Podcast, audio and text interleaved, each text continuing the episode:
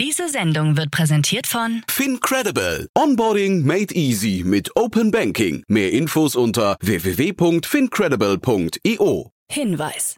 Startup Insider übernimmt keinerlei Haftung für die Richtigkeit börsenrelevanter und unternehmensbezogener Daten.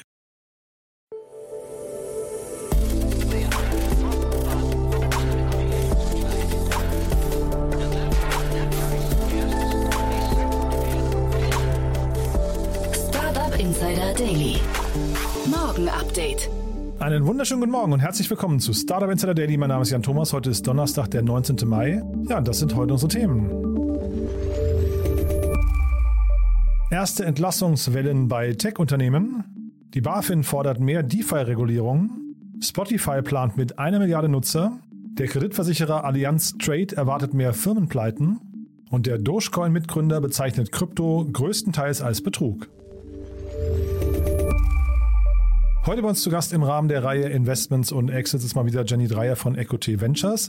Ja, und wir haben zwei tolle Runden besprochen, beziehungsweise eine handfeste Runde aus dem Bildungsbereich. Ihr wisst ja wahrscheinlich, Jenny ist ja eine echte Bildungsexpertin.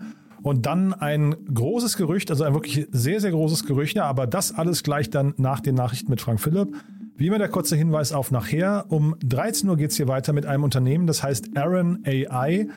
Ich kann leider noch nicht sagen, warum sie bei uns sind, denn es gibt eine Sperrfrist und weil wir zu früh senden, ist diese Sperrfrist quasi zur jetzigen Zeit noch nicht aufgelöst. Aber es ist ein spannendes Unternehmen, das sich mit Arztpraxen beschäftigt und dort eine virtuelle Assistenz installiert. Sehr, sehr spannend fand ich. Äh, Wie gesagt, Details kommen nachher um 13 Uhr und dann um 16 Uhr Jean Ochel, der Co-Founder von Aumio. Das Unternehmen kennt ihr vielleicht, beziehungsweise Jean kennt ihr vielleicht, weil er war schon mal hier zu Gast vor etwa anderthalb Jahren. Aumio ist wirklich ein ganz, ganz tolles Projekt, ist eine Meditations- und Entspannungs-App für Kinder. Hat mir großen Spaß gemacht, das Gespräch. Äh, Ich habe da auch schon Freunde, Bekannte darauf hingewiesen und die waren auch alle zumindest sehr angetan von der Idee. Das Unternehmen hat gerade eine Finanzierungsrunde abgeschlossen in Höhe von drei Millionen Euro und möchte so eine Art Disney für Mental Health werden. Große Pläne also, aber ist auch ein großer Markt und ein großes Problem. Von daher, ja, hört euch das mal an. Ich fand das auf jeden Fall ziemlich cool. Das kommt nachher um 16 Uhr. Jetzt kommen noch kurz die Verbraucherhinweise und dann, wie angekündigt, Frank Philipp mit den Nachrichten und danach dann Jenny Dreier von Equity Ventures. Werbung.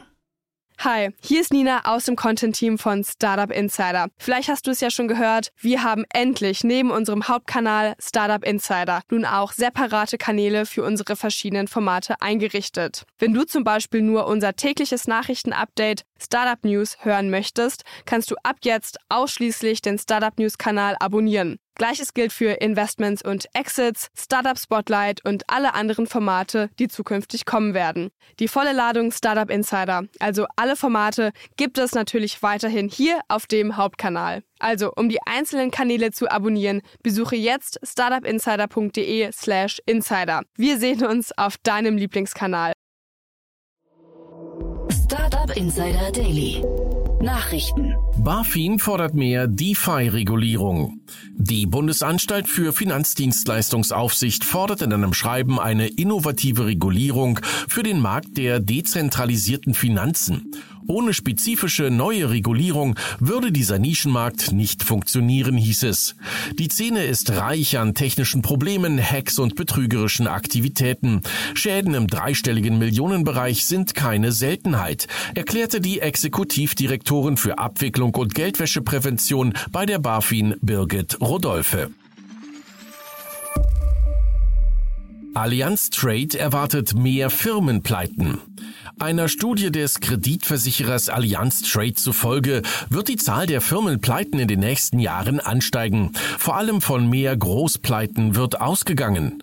Dieser Trend sei eine Folge eines ganzen Bündels von Problemen wie dem Krieg in der Ukraine, den Lockdowns in China, unterbrochenen Lieferketten, Lieferengpässen, gestiegenen Arbeitskosten sowie Preisen, insbesondere für Energie und Rohstoffen, hieß es in der Studie. Dem Deutschlandchef von Allianz Trade zufolge sollten sich Unternehmen nicht in falscher Sicherheit wiegen. In diesem Jahr wird mit einem Anstieg der Firmeninsolvenzen um 4% auf rund 14.600 gerechnet. Dogecoin-Mitgründer bezeichnet Krypto größtenteils als Betrug. In einem halb satirischen Kommentar hat Dogecoin-Mitgründer Billy Marcus erklärt, dass Kryptowährungen aus seiner Sicht zu 95 Prozent Betrug und Müll seien. In einem weiteren Tweet schrieb Marcus dann, dass die einzigen Leute, die auf diesen Tweet reagieren und um sich schlagen werden, Betrüger und Arschlöcher sind. Dogecoin-Fan und Tesla-Chef Elon Musk konnte es sich nicht nehmen lassen und reagierte auf den Tweet mit einem lachenden Emoji. SpaceX vor massiver Finanzierungsrunde. Das Raumfahrtunternehmen von Elon Musk könnte durch eine gigantische Finanzierungsrunde zum höchst bewerteten US-Startup aller Zeiten werden. Berichten verschiedener Medien zufolge führen aktuell mehrere Investoren Gespräche über den Verkauf von Unternehmensanteilen. SpaceX könnte seine Bewertung von derzeit rund 100 Milliarden Dollar auf geschätzte 125 Milliarden Dollar steigern, sagen mit dem Thema vertraute Insider. Am derzeit wertvollsten Unicorn der Welt, dem chinesischen Unternehmen ByteDance, dem Inhaber von TikTok, käme SpaceX aber dennoch nicht vorbei. Darüber hinaus wird spekuliert, dass Musk einige seiner Anteile verkaufen könnte, um weitere finanzielle Mittel für die Twitter-Übernahme aufzutreiben. Disney Plus mit bis zu vier Minuten Werbung pro Stunde. Neben Netflix plant auch Disney Plus ein werbefinanziertes Abo, das günstiger zu haben sein wird als die bisherigen Abonnements. Nun haben sich die Pläne offensichtlich konkretisiert. Maximal vier Minuten Werbung sollen es pro geschauter Stunde sein. Dies will das Magazin Variety aus mit der Sache vertrauten Personen erfahren haben. Vier Minuten pro Stunde erscheint vergleichsweise wenig. Dem Bericht zufolge zeige der Konkurrent Peacock von NBC Universal rund fünf Minuten Werbung pro Stunde. Beim zum Disney gehörenden Streamingdienst Hulu gibt es sogar neun bis zwölf Werbespots pro Stunde zu sehen. Ab wann die Werbeoffensive startet und wie das künftige Preismodell aussehen wird, ist noch offen. Entlassung bei Tech-Unternehmen. Nach dem Einbruch der Tech-Aktien folgt eine Entlassungswelle bei vielen Unternehmen. Netflix hat 150 Mitarbeiter entlassen. Bei Carvana mussten gleich ganze 2500 ihren Hut nehmen. Weitere 750 Entlassungen gab es bei Reef sowie jeweils 500 bei Noom und Avo. Coinbase und Meta haben derweil angekündigt, künftig weniger neue Mitarbeiter einzustellen. Damit hat sich der vor kurzem noch boomende Jobmarkt im Tech-Bereich offensichtlich in die umgekehrte Richtung gedreht. Spotify plant mit einer Milliarde Nutzer.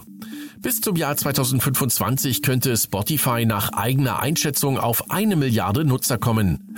Zurzeit haben wir über 422 Millionen monatlich aktive Nutzer, sagte die internationale Chefstrategin für Content und Advertising bei Spotify, Dawn Ostroff, in einem Interview.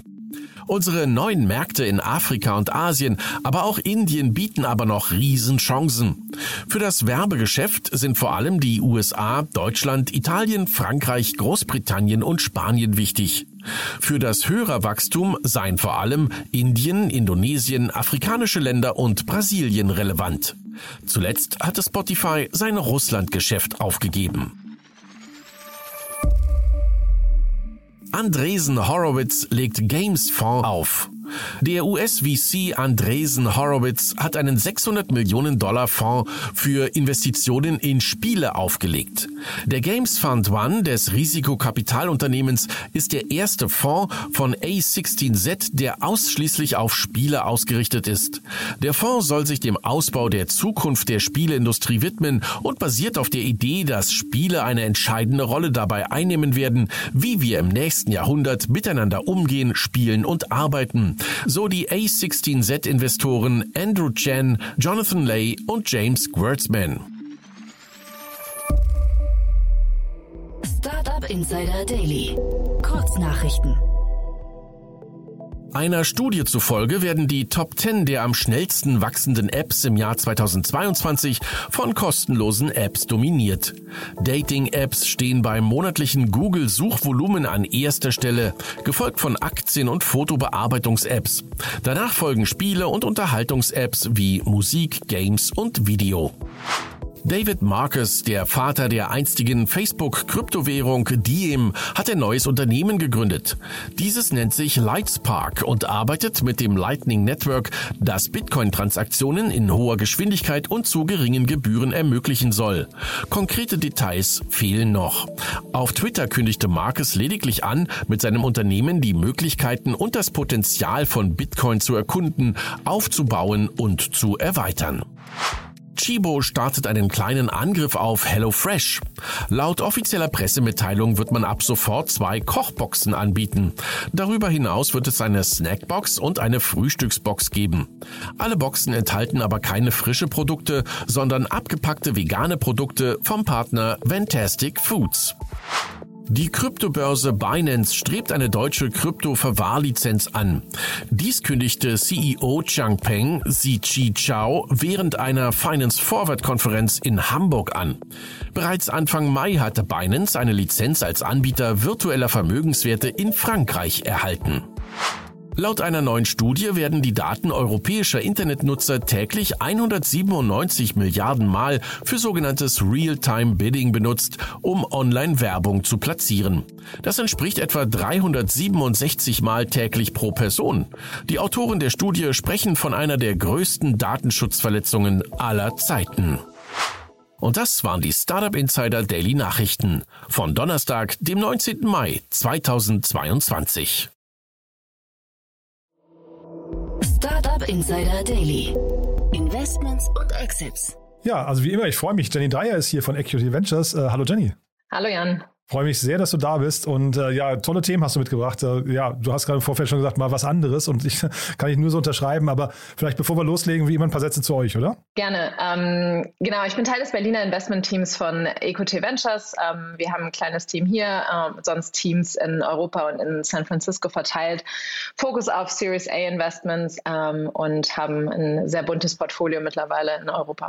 Ja, ein Bundesportfolio. Äh, wir hatten auch schon viele eurer Startups hier zu Gast, ne? aber das ist wirklich, also ich glaube, mit euch sollte man sich beschäftigen, wenn man auf jeden Fall, ja, wenn man, wenn man Geld sucht. Ne? Man, man kann euch wahrscheinlich auch relativ leicht, äh, relativ das ist leicht eine gute erreichen. Zusammenfassung. Ja, nee, nee, man kann euch wahrscheinlich relativ leicht erreichen, oder? Ne, so habe ich dich verstanden.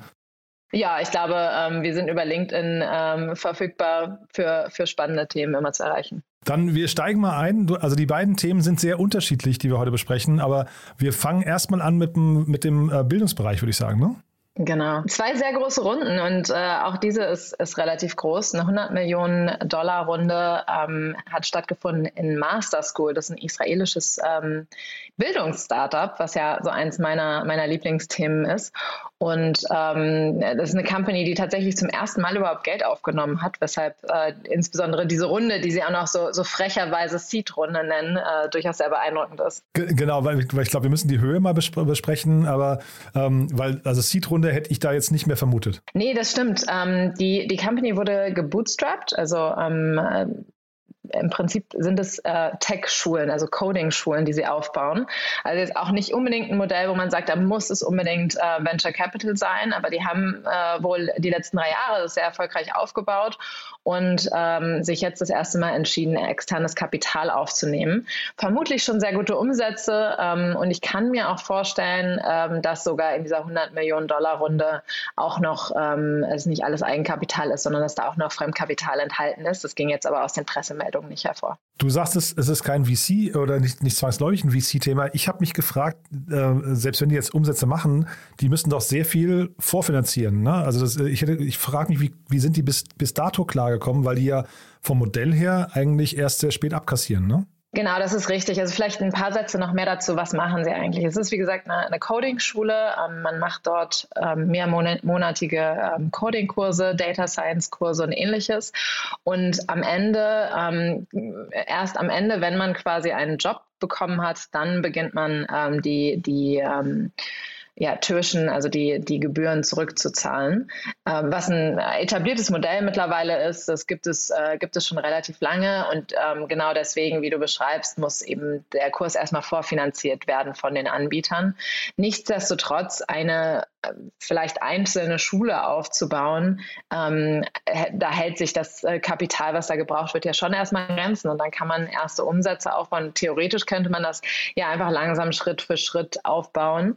Ähm, allerdings, was ich jetzt verstanden habe von dem Ansatz von Master School ist, dass die ähm, ja, sehr ambitioniert sind und äh, sie schreiben tausende Schulen in den nächsten Jahren eröffnen wollen, ähm, wofür es natürlich ein bisschen mehr Geld braucht. Ja, aber jetzt trotzdem nochmal zu dem, zu dem Geschäftsmodell kurz. Also sechs bis neun Monate dauert so ein Kurs und dann dauert es ja wahrscheinlich trotzdem nochmal, ich weiß nicht, auch wenn das gefragte Themenbereiche sind, aber vielleicht dann doch nochmal drei Monate, sechs Monate, bis man dann einen Job gefunden hat. Das heißt, Sie müssten ja dann wahrscheinlich dieses ganze Modell, weiß nicht, ein Jahr lang vorfinanzieren, ne? Das stimmt, genau. Ja, und das finde ich ist dann schon für ein gebootstraptes Modell, da muss man schon dann irgendwie auch ähm, ähm, sagen wir, über trotzdem Anfangsliquidität verfügen, bis das dann mal richtig, richtig funktionieren kann. Also so anders kann ich mir nicht erklären, oder? Ja, sie arbeiten auch mit Firmen zusammen, die dann teilweise für ihre Mitarbeiter ähm, die Kurse finanzieren. Vielleicht, ähm, vielleicht wurde darüber auch, auch mehr gemacht. Allerdings äh, war das tatsächlich jetzt nicht, äh, nicht ersichtlich. Ich habe auch noch versucht, das rauszukriegen. Aber ähm, wie, wie sie genau es geschafft haben, drei Jahre zu bootstrappen, ähm, ja, das weiß ich nicht. Ja, jetzt du als Bildungsexpertin, äh, ist das ein Modell, mit dem man jetzt die Bildungswelt revolutionieren kann? Ich glaube, es ist ein extrem valides Modell. Ähm, es ist etabliert, Tech-Jobs ähm, sind äh, offen ohne Ende. Das heißt, dieses Problem, mehr Tech-Ausbildung zu ermöglichen, ist auf jeden Fall da. Und ähm, deshalb glaube ich, dass das äh, Geschäftsmodell absolut valide ist. Auch das äh, Income Share Agreement ähm, ist ein absolut valides Businessmodell. Es ist es jetzt wahnsinnig unique? Ja, wahrscheinlich nicht. Es gibt äh, die Lambda School in den USA, es gibt in Europa schon einige Modelle, die ähnlich agieren. Ähm, also im Sinne von, ähm, sind sie die Ersten oder die Einzigen, die das machen? Ähm, wahrscheinlich äh, ist es aus, aus der Perspektive nicht, nicht so spannend, aber trotzdem ist es ein riesiger Markt und ein sehr valides Businessmodell, weshalb ich die Runde insbesondere in der Größe schon sehr spannend fand. Mhm. Und ich habe vorhin durchgehört, die Skalierung, da machst du ein kleines Fragezeichen dran, weil es so ein bisschen überambitioniert klingt, ne? Ja, tausende Schulen klingt so ein bisschen, bisschen, äh, es ist ähnlich wie eine 100 Millionen Dollar Runde Seed-Finanzierung zu nennen. klingt so ein bisschen frech. Aber ähm, ich finde, ich finde es sehr gut, ähm, dass, dass, dass sie ambitioniert sind und äh, eben diese ja, einigermaßen standardisierte Ausbildung ähm, mit ihrem Netzwerk an Schulen ähm, ja wirklich global ausrollen wollen. Also ich finde es ein tolles Modell. Wir hatten hier jetzt gerade im Podcast hatten wir Junto besprochen. Ich weiß nicht, ob du die kennst. Ähm, das klingt so, also jetzt ist natürlich nicht genau das gleiche, aber man merkt, dass solche Modelle jetzt irgendwie die ganze Zeit gerade im Kommen sind, weil halt irgendwie das Thema Weiterbildung halt extrem wichtig ist. Ne? Genau, äh, das Thema lebenslanges Lernen grundsätzlich, das, äh, das, das Thema nochmal eben, also Weiterbildung zu machen, insbesondere in die Tech-Richtung, ist, ist absolut relevant. Auch das Ganze remote zu machen, wie es auch bei Master School der Fall ist, ähm, hat sich auch in den letzten Jahren, spätestens seit, ähm, seit den Lockdowns etabliert, ähm, sodass da sicherlich auch noch einiges zu erwarten ist aus dem EdTech-Bereich. Und kann man jetzt hier, du hast ja gerade die anderen Player, die in dem ähnlichen Segment oder die ähnlich aufgestellt sind in dem Segment gerade genannt, ähm, kann man es hier schaffen, irgendwelche, ich weiß nicht, unfairen Wettbewerbsvorteile zu schaffen, dass man halt irgendwie, ähm, ich weiß nicht, der Konkurrenz auch davon eilen kann oder ist das eigentlich fast unmöglich? Äh, ist das eher so ein einfach kein Winner-Takes-it-all-Markt? Hier gibt es dann einfach mehrere Modelle, die sich vielleicht so in Nuancen einfach nur unterscheiden. Also erst, ich bin der Meinung, dass es kein Winner-Takes-all-Markt ist. Ich glaube aber trotzdem, dass es einige Elemente gibt, wo man einen Wettbewerbsvorteil schaffen kann. Das ist insbesondere der Auswahlprozess und ähm, die Qualität der, der Lehre. Also äh, je, je besser sie und je schneller sie die ähm, Ausgebildeten in neu, äh, neue Jobs bekommen und ähm, je höher die auch wiederum äh, bezahlt werden, desto mehr Einnahmen haben sie ja. Und ähm, das ist auch das, das, was Master School ähm, von sich behauptet, ist, dass sie einen sehr ähm, ja, smarten und datengetriebenen Auswahlprozess haben, der quasi ihre Secret Source ist und die Platzierungsfähigkeit der Teilnehmenden ähm, am Kurs ähm, extrem gut einschätzen kann.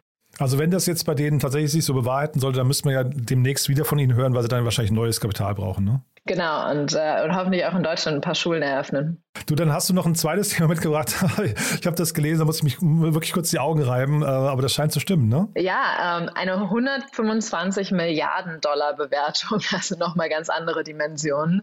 Und äh, von wem könnte man das äh, erwarten als, jemand, welchem andere, welcher anderen Person als Elon Musk? Also es geht hier um SpaceX. Das ist angeblich, und da muss man, glaube ich, mit vielen Ausrufezeichen sagen, es sind nämlich Gerüchte vor einer gigantischen neuen Finanzierungsrunde Grunde steht. Wahnsinn. Jetzt weiß ich nicht genau, Space Tech, ist das ein Bereich, mit dem du dich auskennst, mit dem ihr euch beschäftigt? Äh, ja, ich habe mal, hab mal einen kleinen Ausflug in die Space Tech-Ecke gemacht. Ich finde es auch durchaus sehr, sehr spannend, ähm, aber bin da absolut keine Expertin. Ich, also ich verfolge das wirklich nur aus der Distanz. Ich finde es natürlich spannend, dass da jemand ist, der so die NASA ein bisschen vor sich hertreibt, ne? oder auch selbst äh, Jeff Bezos vor sich hertreibt. Aber zeitgleich ist es natürlich trotzdem, ich, mir ist das Modell dahinter noch nicht ganz klar. Also wenn das, wir reden ja jetzt beim Startup muss ja irgendeine Fantasie dabei sein, und die Bevölkerung vom Mars oder so, äh, ich weiß nicht, sind das Modelle, an die man, ja, ich weiß nicht, was, oder welche, welche Geschäftsmodelle siehst du hier gerade? Tourismus? Das ist, äh, glaube ich, die, die goldene Frage, die niemand so richtig äh, beantworten kann. Ähm, aber ja, er behauptet ja weiterhin, dass er vor der NASA es schafft, auf dem Mars zu sein. Er sagt sogar schon in 2030, wo die NASA sagt, das ist absolut äh, verrückt und absolut unmöglich. Ähm, er will die Siedlung auf dem äh, Mars äh, ja, aufbauen, ähm, wieder bemannte Mondmissionen ähm, durchführen. Also einige verrückte Pläne ähm, und äh, ja, man könnte jetzt einfach Augen rollen, aber hey, er hat im, äh, in, in, der Vergangenheit ja bewiesen, dass er viele, viele dieser Themen auch umsetzen konnte, ähm, sodass ich gespannt bin, was da, was dabei rauskommt. Äh, ich wollte gar nicht mit Augen rollen, im Gegenteil, ich finde das super spannend bei ihm, weil er halt Dinge macht, die andere nicht machen. Ich finde das schon bemerkenswert. Ich frage jetzt nur aus Investorensicht, ob man da jetzt irgendwie Geld reinstecken würde in so ein Modell, wo man vielleicht gar nicht weiß, wann und wie viel da zurückkommen kann. Ja, das ist sicherlich eins der riskanteren Investments, das stimmt. Und ähm, vielleicht mal generell, also ich meine, hier steckt ja wahrscheinlich, ich, ich kenne jetzt die Struktur von der Firma zu wenig, oder es gibt ja noch Spacelink zum Beispiel, das ähm, ist ja damit, glaube ich, relativ eng verknüpft. Das wiederum hat einen sehr validen Case, ne? Das stimmt, genau. Ähm, insbesondere ist dieser, dieser Deal gerade ja so in die Presse auch geraten, ähm, diese SpaceX 125 Milliarden Dollar Bewertung, ähm, weil Elon Musk ja Schlagzeilen noch macht um seinen anderen Deal, ähm, die, die, die Twitter-Akquisition oder Übernahme. Und ähm, es, es gibt die Gerüchte, dass er eben die, die Secondaries, also diese, diese Anteile an SpaceX, nur, nur deshalb verkauft, um den Twitter-Deal zu finanzieren, der ja gerade in, ins Stocken geraten ist. Also das macht das Ganze natürlich noch brisanter. Mhm. Also der Mann jongliert einfach auf einer ganz anderen Ebene. Ne? Ich fand, ich habe neulich einen Podcast oder Ausschnitt von einem Podcast mit ihm gehört, da hat er zumindest gesagt, er ist nicht der reichste Mensch, sondern Putin ist der reichste Mensch der Welt. Ähm, das fand ich, das war auch neu für mich, ja, aber es ist ein äh, ganz, ganz spannendes Insight. Ähm, Vielleicht nochmal generell aus, aus Investorensicht, ähm, wenn jetzt hier, der ist ja wirklich ein Tausendsasser, ne? der ist ja wirklich jetzt mit, mit Twitter, kommt vielleicht das nächste Unternehmen noch äh, dazu, wo er dann offiziell CEO ist. Wie findet man denn sowas? Also ähm, ab wann ist denn ein Unternehmer aus, aus Investorensicht geeignet, mehrere Unternehmen zu führen. Ich meine, Jack Dorsey ist ja dann irgendwann zurückgetreten und macht jetzt nur noch Blog, ja, ähm, äh, also nicht mehr Twitter. Aber also bei den meisten hat das ja bis dato nicht funktioniert. Jetzt bei ihm scheint es ja zu gelingen. Wie seht ihr das ab, ab, oder du das? Ab wann kann sowas funktionieren oder wann nicht? Oh, schwierige Frage. Ähm, ich glaube, er ist eben so eine, so eine Überfigur, der vor allem ähm, Ideen auch entwickelt und ähm, und, und ja auch gezeigt hat, dass er, dass er eben auch den Plan hat, wie man diese, diese dann umsetzt. Wobei er auch wirkt wie jemand, der gar nicht stillsitzen kann und sich nur auf ein Projekt äh, fokussieren kann.